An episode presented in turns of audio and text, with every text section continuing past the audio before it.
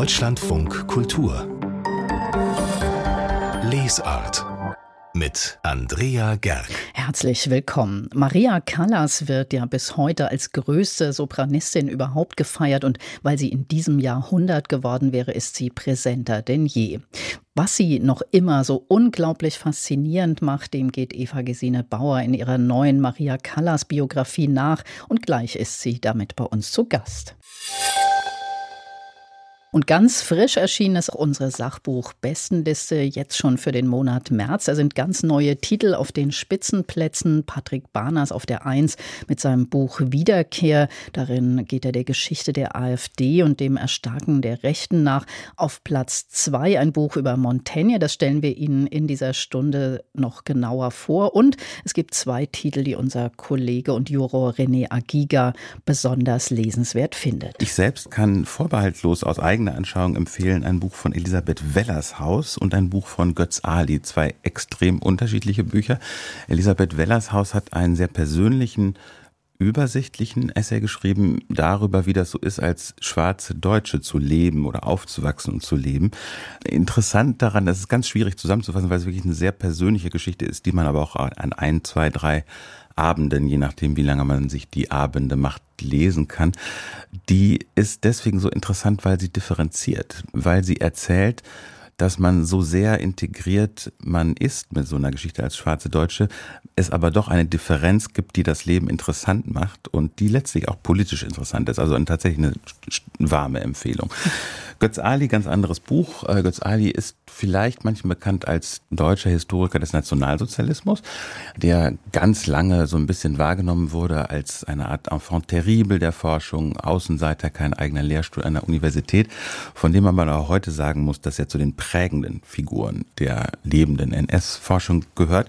Und dieses Buch hat er genannt Unser Nationalsozialismus und hat da so seine Reden, Rezensionen, Texte, Essays der letzten Jahre versammelt. Das heißt, das ist sehr, sehr zugänglich und man kriegt ein Gespür dafür, wie er provoziert. Und man kann das vielleicht in diesem Buch so zusammenfassen, dass für Ali als Historiker klar ist, man kann nichts lernen unmittelbar aus der Geschichte des Nationalsozialismus. Man kann wohl aber immer wieder neu und auch aus ganz unterschiedlichen Anlässen mit unterschiedlichen Unterthemen neu die Frage formulieren, wie konnte das passieren? Äh, und sich jedes Mal neu wundern. Und äh, dieses nicht wegschieben des Nationalsozialismus, das steckt so ein bisschen in diesem Wort unser Nationalsozialismus. René Agiga über zwei Top-Titel auf unserer Sachbuchbestenliste für März und die ganze Liste mit allen Titeln, die finden Sie auf unserer Homepage unter www.deutschlandradiokultur.de. Bis heute wird Maria Callas glühend verehrt und zu ihren Lebzeiten, da hat sie ohnehin weit über die Musikwelt hinaus Menschen, auch andere Künstler außerordentlich bewegt. Ingeborg Bachmann war ebenso beeindruckt von ihr wie Franco Zeffirelli oder Pierpaolo Pasolini. Sie alle tauchen auf in der Biografie, die Eva Gesine Bauer über Maria Callas jetzt geschrieben hat und mit ihr bin ich jetzt in München verbunden. Hallo, herzlich willkommen, Frau Bauer. Hallo, ich grüße Sie. Sie sind ja Kunsthistorikerin und haben schon so ein einige Bücher geschrieben über Mozart, Chopin und Marlene Dietrich, um nur mal ein paar zu nennen. Das sind ja alles Ausnahmepersönlichkeiten. Was reizt Sie daran? Mich reizt, dass diese Gestalten nicht zufällig heute noch gegenwärtig sind. Da ist immer etwas Überzeitliches, etwas, was über die Person hinausweist und sie heute noch für uns ungeheuer spannend macht.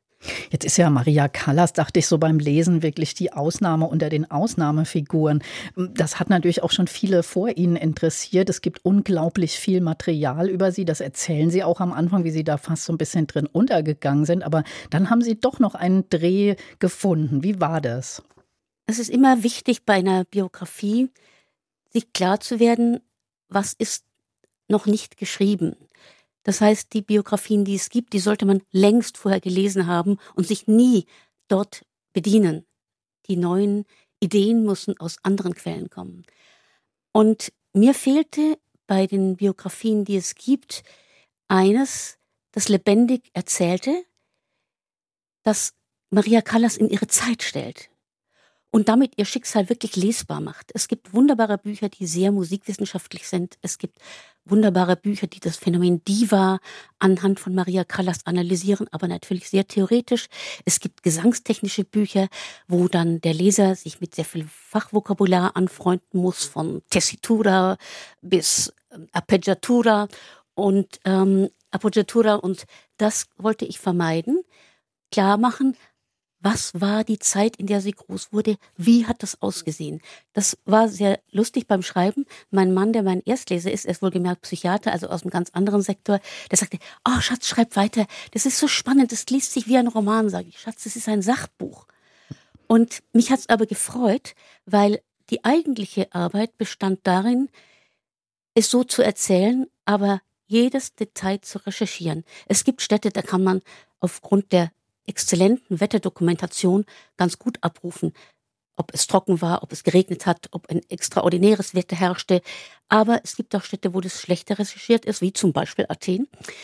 Doch es lässt sich alles herausfinden. Also wenn es zu Beginn heißt, Maria Callas kommt an in Athen und es, es, es dämmert bereits und sie steigt aus dem Zug, ihre Mutter trägt das und der Zug war schlecht, eine Holzklasse, dann lässt sich das alles ganz genau recherchieren. Wir wissen, um wie viel Uhr sie angekommen ist, dann ist das Wetter in Athen an einem bestimmten Tag gleich. Man weiß, wie die Züge damals ausschauen, wenn man es recherchiert. Und man kann, man kann aus anderen Büchern erfahren, nämlich von den Erinnerungen der Schwester, was die Mutter trug, was sie trug und wie die beiden ankamen und empfangen wurden. Und dann dann wird es lebendig. Aber das bedeutet, in jedem Detail nachzurecherchieren. Und das war eigentlich die größte Arbeit, die wollte ich leisten, um die Leute reinzuziehen in dieses außergewöhnliche Schicksal. Und das machen Sie auch sehr gut. Man ist in dieser Zeit und man ist quasi an der Seite von Maria Callas, wenn man das liest. Aber Sie haben jetzt schon Ihren Psychiatermann erzählt und Sie gucken ja auch, äh, versuchen zumindest irgendwie diese eigene, eigenwillige Psyche von Maria Callas zu verstehen, die ja keine schöne Kindheit und Jugend hatte. Die Mutter war alles mhm. Als liebevoll oder sympathisch, wenn man sie so kennenlernt. Glauben Sie, dass darin die große Wunde, die Tragödie der Callas im Kern liegt oder was kam da noch dazu? Also ich glaube nicht, dass sie ein Opfer war, zudem hat sie manchmal sich gemacht, aber sie hat sich besser als jede andere gewehrt gegen alle möglichen Angriffe und auch dagegen letztendlich ihr Privatleben bloßgestellt zu sehen. Das hat sie enorm gut gemacht. Aber diese Wunde war eine, die wir vielleicht auch kennen in weniger dramatischem Ausmaß. Und das hat mich auch interessiert. In diesem vermeintlich unvergleichbaren, singulären Schicksal von Maria Callas können viele von uns sich wiederfinden. Wir alle kennen oder die meisten von uns kennen dieses einfach ausgedrückt das Phänomen zwei Seelen in einer Brust. Und bei ihr war das dieser Konflikt von zwei unterschiedlichen Wesenheiten so stark, dass sie daran fast zerbrochen wäre. Und gleichzeitig war das bei ihr die Grundvoraussetzung ihrer Kunst. Pasolini hat das wunderbar formuliert und ich glaube, er hat sie besser verstanden als sehr viele andere. Er hat gesagt, sie ist in gewisser Hinsicht die modernste aller Frauen. Aber in ihr lebt eine Frau der Antike, fremdartig, geheimnisvoll und magisch und was furchtbare innere Konflikte in ihr auslöst. Ich habe ich hoffe, ich habe es jetzt richtig gesagt. Im Buch ist natürlich richtig zitiert. Und das ist das Ungeheure. Sie hatte diese Konflikte auszustehen, aber genau diese Konflikte machen die Tragödie aus. Und deswegen war sie eine so große Tragödin. Und Sie haben ja dieses Gespaltene an Maria Callas auch in Ihren Text äh, reingenommen, indem Sie von Maria, von Callas schreiben, als wären es zwei Personen. In gewisser Hinsicht war das eben auch der Konflikt, eben diese modernste aller Frauen und diese antike Frau. Und Maria war auf Maria Callas war, das ist bei mir Maria, eine ungeheuer sinnliche, lebenslustige Frau, die es wissen wollte, die schon früh, wo sie noch etwas korpulent war, äh, mit älteren Männern ein Verhältnis hatte, ein sexuelles Verhältnis hatte und die äh, gerne gegessen hat und die gelebt hat, die umgehen wollte mit ihren Kumpeln und Maria war lebensfroh und blieb das und wollte eine naive Frau sein, die einfach hm, das im Hier und Jetzt lebt. Callas war der ehrgeizige, brennende Teil und eigentlich auch der künstlerisch relevante Teil an ihr. Aber zugleich wäre ohne diesen Konflikt zwischen beiden sicher niemals diese Tiefe entstanden, die ihre Musik bis für uns heute, für uns heute unvergessbar macht. Und ich glaube, da ist sie unvergleichbar. In diese enorme Risikobereitschaft, die sie hatte und in der Bereitschaft, Pathos zu riskieren. Das ist das Gegengift gegen, ja, auch unsere Zeitkrankheit, die Gleichgültigkeit. Und wir leben in einer pathosscheuen Zeit. Aber da Gleichzeitig sehnen wir uns davor, danach ergriffen zu werden und mitgeschleift zu werden, erschüttert zu werden. Und sie ist ja doch auch, ähm, so wie Sie das gerade beschrieben haben, äh, folgt daraus ja auch dieses bedingungslose Kunstverständnis, was sie hat. Sowas gibt es ja heute in dem Maß eigentlich auch nicht mehr, oder? Ich glaube, das gibt es immer wieder. Es gibt immer wieder Künstler, die alles riskieren, aber das sind vielleicht gar nicht die, die dann berühmt werden. Vielleicht haben die, die sich ein bisschen anpassen und ähm, kompromissbereiter sind, größere Chancen. Ich denke, es gibt immer wieder die ähm, Callas-Typen, die das äußerste Risiko eingehen und sagen, es geht mir um Ausdruck und nicht darum, perfekt zu sein. An der Perfektionierung ihrer Technik hat sie ein Leben lang gearbeitet, ein künstlerisches Leben lang. Und Einige Dirigenten sagten, Maria Callas kennt die Partitur besser als wir. Also sie war eine äh, Perfektionistin durchaus. Aber wichtiger als jetzt schön zu singen, war für sie zu ergreifen. Und das finde ich hochmodern und das beweist eigentlich, warum sie uns noch heute so angeht. Mhm. Ähm, der, das Perfekte allein, das äh, kann der Nächste vielleicht imitieren. Aber diese Leidenschaftlichkeit, dieses, dieser Mut, auch zu scheitern, groß zu scheitern, den muss man erstmal haben. Aber das hat sie natürlich auch unheimlich einsam gemacht. Das ist ja wirklich auch immer wieder rührend, dass sie schon als Jugendliche keine Freundinnen eigentlich hatte und dann eben vielleicht auch deshalb nur so Freundschaften mit anderen Künstlern, die vielleicht ein ähnliches Glühen in sich hatten, wie eben Pasolini möglich war. Haben Sie das auch so erlebt? Ganz genau so. Also gerade die Freundschaft mit Pasolini, die war sicher eine, die auf Seelenverwandtschaft beruhte. Mit Sicherheit. Und auch mh, hm, Visconti war ja bei aller Beherrschtheit ein sehr leidenschaftlicher Mann und hat in seinen Inszenierungen vieles riskiert, so schön sie waren. Und sie ging mit ihm das Risiko ein. Auch dass sie schlank werden wollte. Das hatte gar nicht so sehr mit Eitelkeit zu tun, sondern damit, dass sie auch darstellerisch alles leisten wollte. Sie wollte auch als Sänger-Darstellerin jedes Risiko eingehen können. Das heißt, mit dem Kopf nach unten auf einer Treppe liegen und singen. Das kann ich nicht, wenn ich zwei Zentner wiege, das kann ich aber, wenn ich 60 Kilo wiege. Also eine ganz moderne und tragische und bis heute faszinierende Figur, Eva Gesine Bauer. Vielen Dank für dieses Gespräch in Deutschlandfunk Kultur. Ich danke Ihnen. Und die Biografie Maria Callas, die Stimme der Leidenschaft, ist beim Verlag CH Beck erschienen, hat 507 Seiten und kostet 29,90 Euro.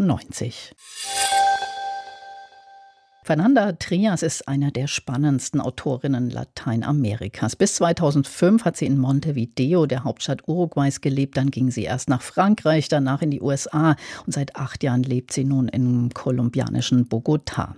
Wenn sie mal Montevideo besucht, sagt Trias, dann erkennt sie ihre Stadt gar nicht mehr, weil ihre Erinnerungen daran wie eingefroren seien. Und genau damit, mit den Erinnerungen an das alte Montevideo, arbeitet sie auch in ihrem Roman Rosa Schleim. Heute erscheint dieses Buch in deutscher Übersetzung und Tobias Wenzel hat mit der Autorin in Bogotá über ihren Roman gesprochen. Während des Lockdowns in der Pandemie, als wir in Bogotá kaum das Haus verlassen durften, bin ich jeden Tag in dieser Naturoase mitten in der Stadt spazieren gegangen. Plötzlich konnte ich wieder atmen. Neben einem wilden Bach in Bogotá, der Quebrada la Vieja, geht Fernanda Trias den Berg hinauf.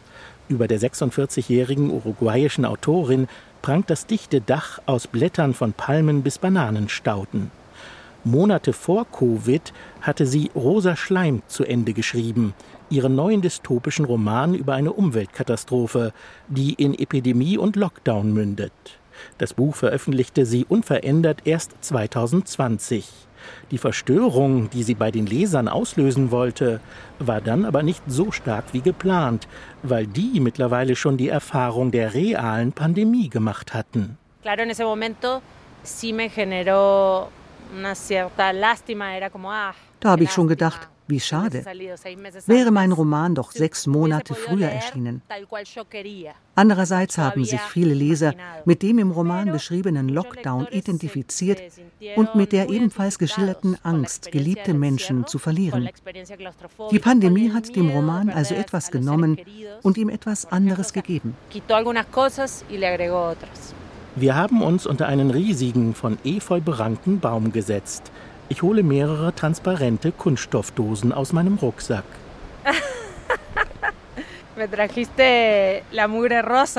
Sie haben mir rosa Schleim mitgebracht.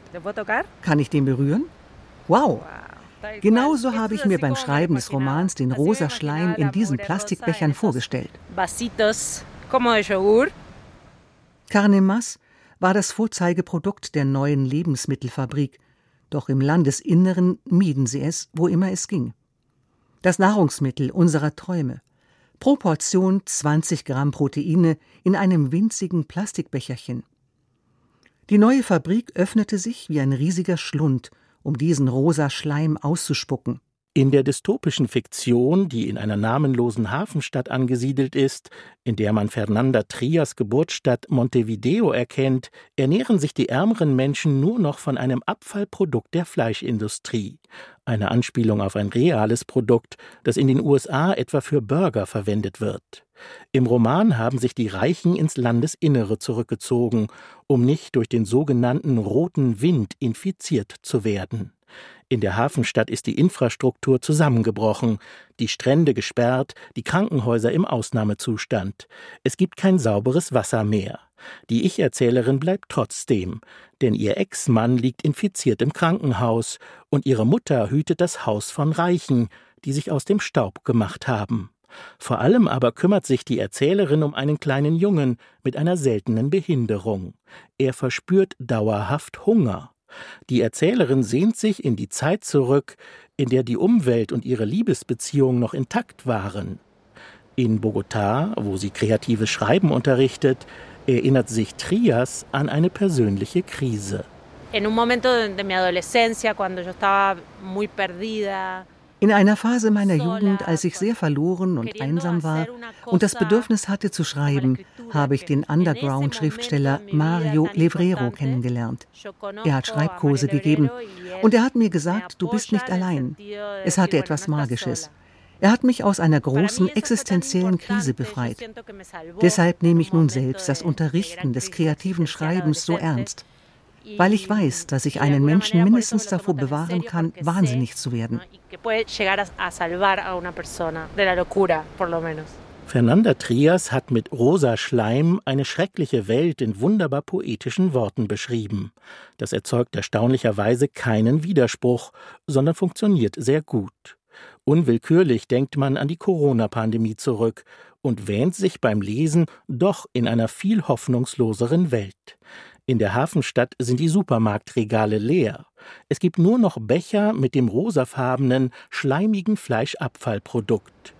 Ich reiche Fernanda Trias am Ende einen Löffel und eine weitere Variation rosa Schleims, eine Waldbeermus. Woher wollen Sie wissen, dass das wirklich essbar ist? Sie probieren zuerst. Ist lecker, oder? Schmeckt gar nicht nach Fleisch. No sabe a carne.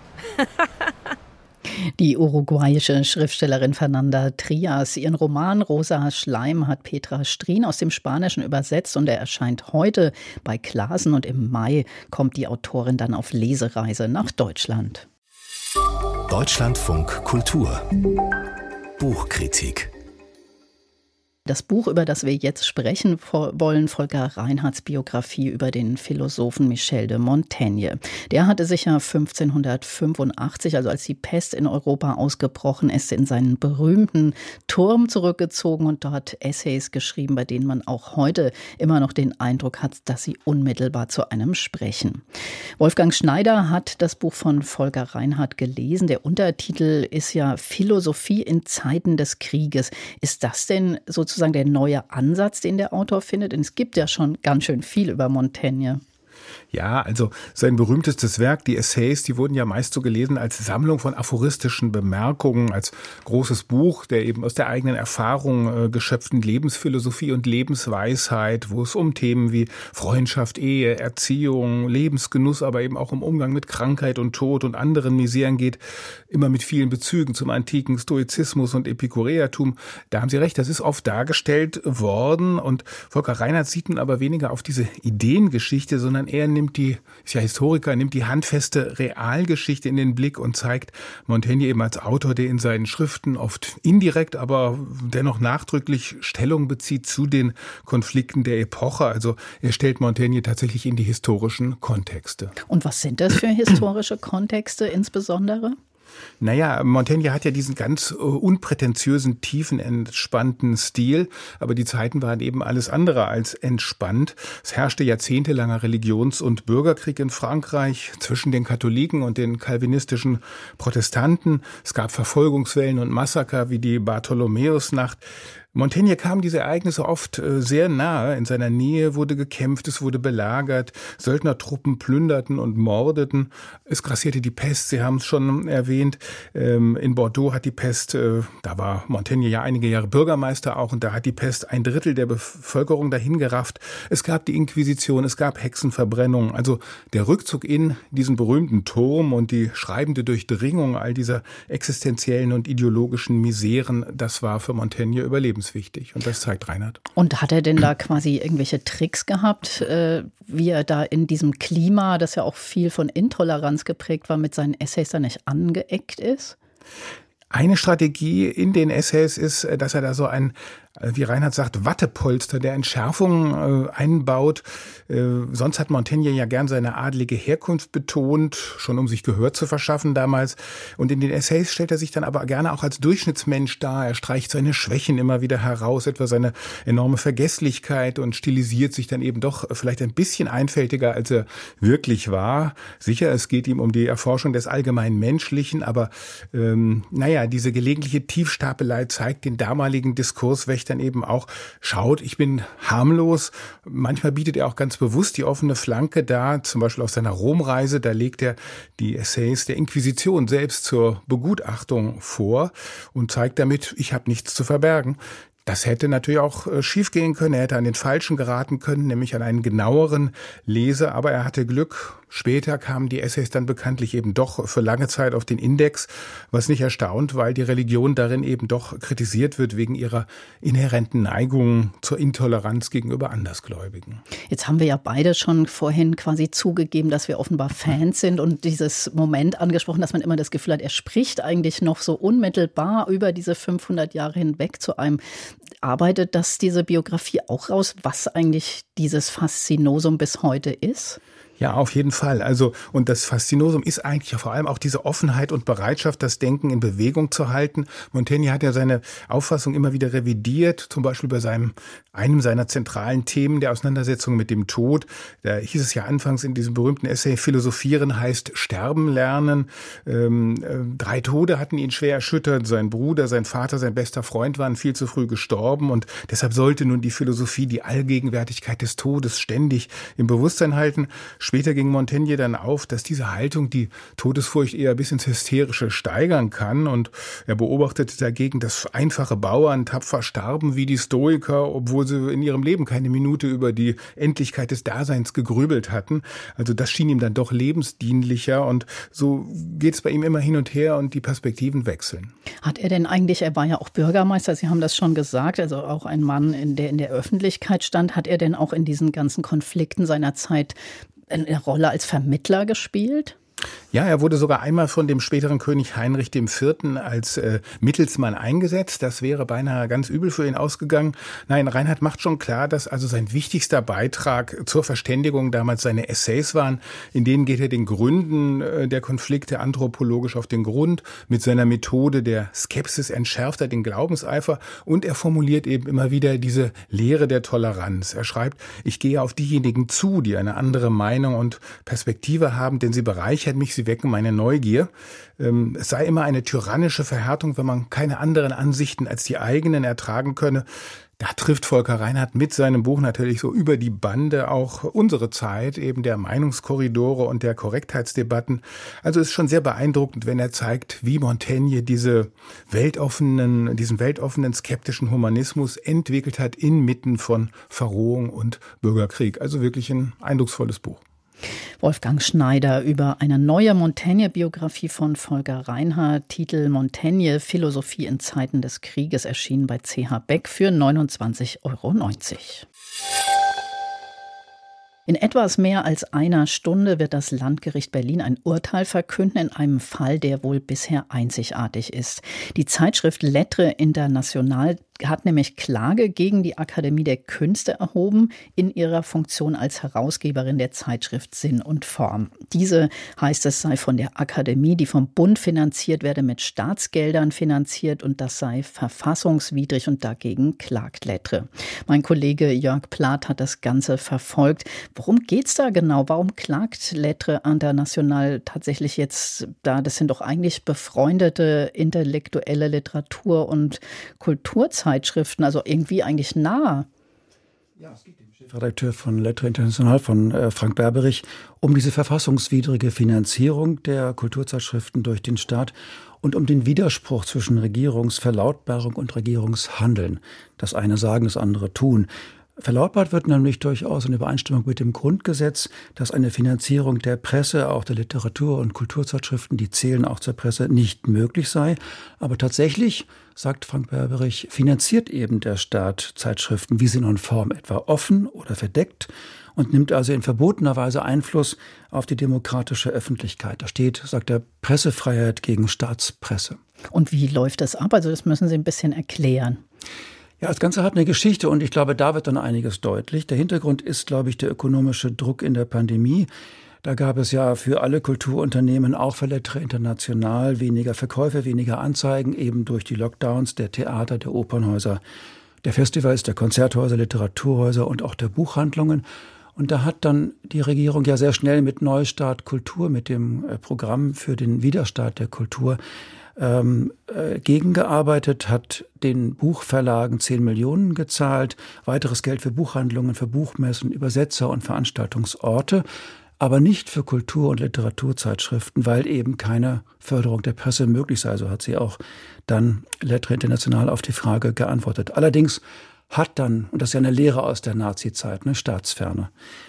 Aber dann hat Frank Berbrich gleich gesagt, dem ist gleich eingefallen, es gibt ja Periodika, die eben vom Staat gefördert werden.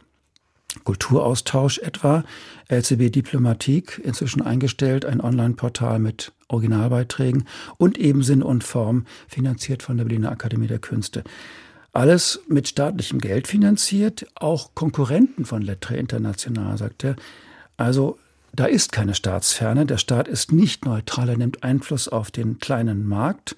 Und das hat dann Frank Berberich dem Beauftragten, der Beauftragten für Kultur und Medien Anfang 21 mitgeteilt, erhielt aber keine Antwort. Und erst nach einer Nachfrage gab es eine Antwort, so eine Vertröstung-Mails, Vertröstungsmail. Man wollte auch andere Ministerien einbinden. Und dann nichts mehr, muss man sagen. Das ist ziemlich arrogant, diese Haltung. Und äh, inzwischen gab es auch schon ein Gutachten von Lettre International in Auftrag gegeben, das den Widerspruch zwischen dem, was die Regierung sagt und dem, was sie tut, untermauert. Und da hat man auch nur knapp reagiert, diese Auffassung teilen wir nicht, kam aus dem BKM, von der Beauftragten für Kultur und Medien. Und deswegen, weil das eben jetzt nur vor Gericht zu klären ist, klagte eben Lettre International vor dem Landgericht Berlin gegen die Akademie der Künste auf Einstellung der Zeitschrift Sinne und Form weil die eben durch Staatsgeld finanziert sei. Das macht einem natürlich keine Freude. Das ist ein richtiger Bruch in den bisherigen, sagen wir, Umgangsformen, freundlichen Umgangsformen in der Branche. Aber wäre es da nicht eigentlich ähm, naheliegender, dass man quasi den Staat oder die Regierung oder das Bundeskulturministerium verklagt und nicht die Akademie? Ja, das habe ich auch gefragt. Äh, das ginge wohl nicht, sagte mir Frank Berberich, hätten ihm die Juristen wiederum gesagt.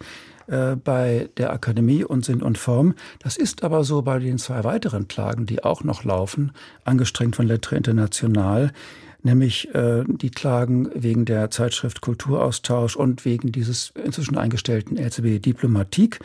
Äh, da ist Klage eingereicht worden gegen das Auswärtige Amt und die laufen auch noch.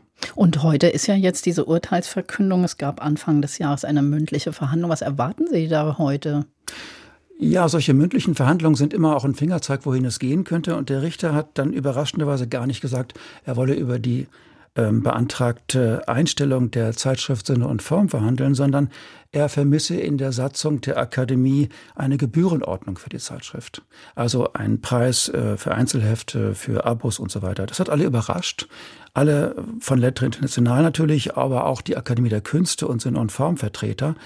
Und das klingt ja für mich nach einem juristischen Schildbürgerstreich. Das ist aber gefährlich für Sinn und Form, weil die, die ohnehin schon das neue Heft zurückhalten, jetzt erstmal keine Rechtsgrundlage haben. Das, die Herausgabe ist illegal. Äh, die Akademie muss erstmal eine Rechtsgrundlage schaffen, indem sie diese Gebührenordnung einfügt in die eigene Satzung. Das geht auf einer Mitgliederversammlung, die für Juni angesetzt ist. Natürlich ist dann trotzdem problematisch, dass die eigentliche Frage der Verfassungswidrigkeit einer staatlichen Förderung überhaupt nicht beantwortet wird. Da werden weitere Verfahren folgen, wenn das Urteil heute in diese Richtung geht. Und dann ist wiederum Berufung möglich vor dem Kammergericht, aber dann erst in zwei Jahren. Also das kann eventuell lange dauern und auch Lettre International will notfalls bis zum Bundesverfassungsgericht gehen. Und eigentlich geht es ja auch um was ganz anderes, nicht?